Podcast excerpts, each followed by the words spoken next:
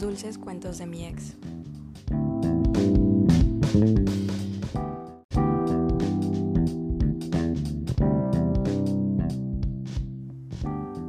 Hola, nosotras no somos Daniela y Emily, pero esta historia es basada en hechos 100% reales. Lo importante aquí es que conozcan la historia, no quiénes la protagonizaron. O sea, nosotras. Al menos por un tiempo no sabrán quiénes somos, pero ustedes concéntrense en lo que vivimos, porque tal vez, solo tal vez, le tocó a algunas otras chicas jóvenes vivir algo similar. Disfruten el podcast. ¿Y cómo va a ser la dinámica de este podcast? Bueno, pues en cada episodio vamos a ir avanzando un capítulo de la historia, nuestra historia.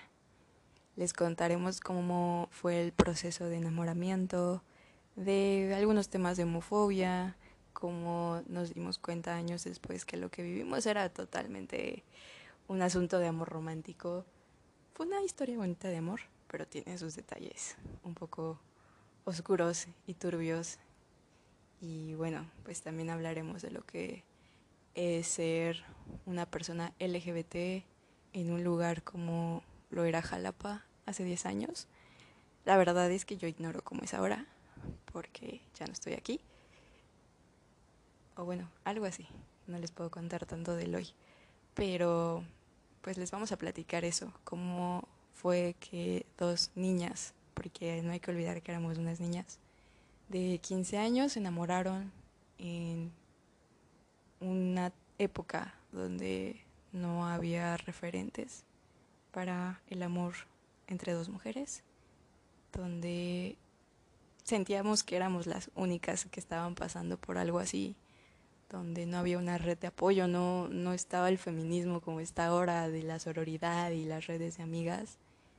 Y sobrevivimos, somos sobrevivientes a esa etapa y por eso se las queremos compartir. Tal vez a alguien le sirva esta historia. Así que bueno, ahora les dejo a Daniela para que les platique un poco cómo era hace unos años. Hola, soy Daniela y les contaré un poco de mi vida en ese entonces. Bueno, pues era una adolescente de 14 años, la menor de la familia, deportista, estudiando en una escuela pública. Digamos que era una chica liberal. En mi familia siempre me dieron la libertad de vivir mi vida, siempre y cuando fuera responsable. Con esto en mente, digamos que para los ojos de una persona conservadora yo era un tanto rebelde, pero ya me irán conociendo más. Y bueno, yo, eh, Emily,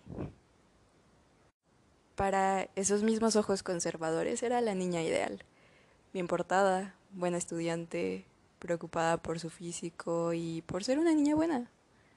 Tenía por ahí algunos quereres, hombres chavitos de, ¿qué?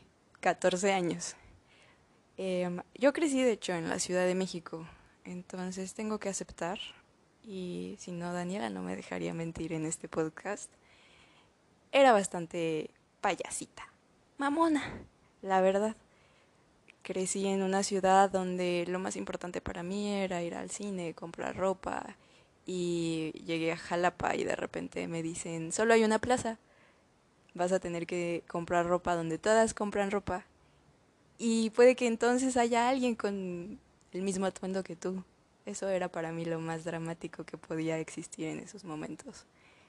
Afortunadamente cambié. Pero para lo que van a escuchar de los inicios, solo quédense con esa idea. Daniela era una chica libre que estaba aprendiendo a cuidarse a sí misma y yo era una niña que esperaba que la cuidaran. Con eso les dejamos este adelanto, un poco la explicación de lo que vamos a hablar a través de esta primera temporada. Quién sabe si nos dé para más. La verdad es que son muchos años. Probablemente sí haya bastante de dónde sacar historias y anécdotas. Así que pues les esperamos en el primer capítulo donde hablaremos cómo nos conocimos y eh, cómo inicia esta historia de amor.